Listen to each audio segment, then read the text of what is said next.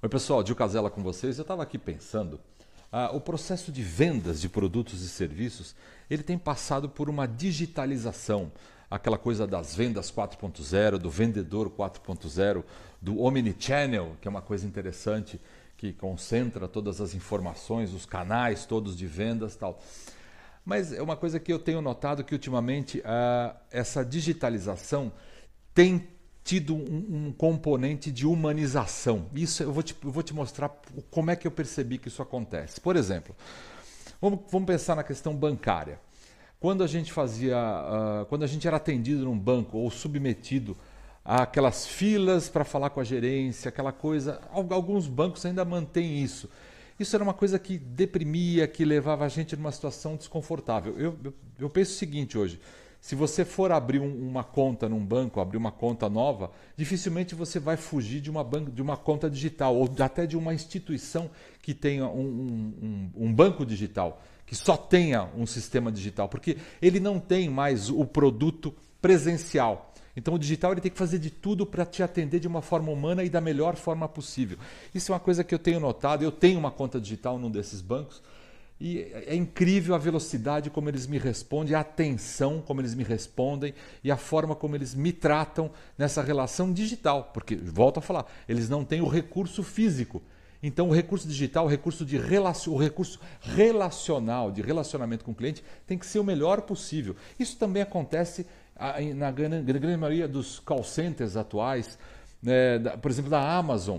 Se você tem um problema na Amazon e você precisa resolver via chat, via telefone, é um atendimento sensacional, porque eles não estão, eles não têm a condição de estar frente a frente com a gente, eles não têm aquela condição de nos atender numa loja física. Então, é aquele é o momento da, daquele, daquele canal estar próximo com, com o consumidor, eles atenderem da melhor forma possível. Se a gente pensar nos infoprodutos, até nos infoprodutos, o que, que acontece numa venda de infoproduto, esses lançamentos da vida, essa coisa toda? Ele coloca uma isca digital, você vai lá, entrega o seu e-mail, seu, seu telefone, seu, seu WhatsApp e você recebe uma quantidade de conteúdos gratuitos e depois, num desses conteúdos, é feito um pitch de vendas que você se submete ou não à compra daquele produto.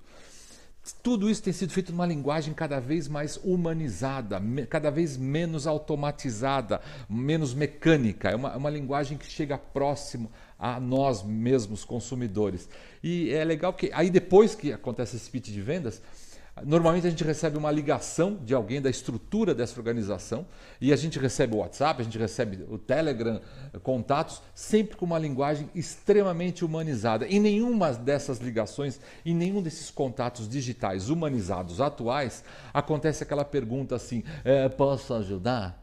É, é, vamos fechar? Vamos fechar? Então, eles sempre, eles não fecham as perguntas porque isso trava, isso trava a condição do, do, da, da, da, agilidade das respostas. Então eles tentam abrir ao máximo, tornando humana essa relação. De que maneira eu posso te ajudar? O que, que falta para a gente fechar? Fazendo com que a gente não responda simplesmente com um sim ou com um não. Então olha, olha que legal, como uma coisa, tudo está indo para o digital sem perder a humanização das relações. Isso é sensacional. Isso não pode ser perdido tanto nessas na saída para o digital, como nos contatos físicos de vendas de relações com os clientes. Pensa nisso, isso pode transformar a sua vida. A humanização é a chave das relações o quê? Relações humanas. É isso.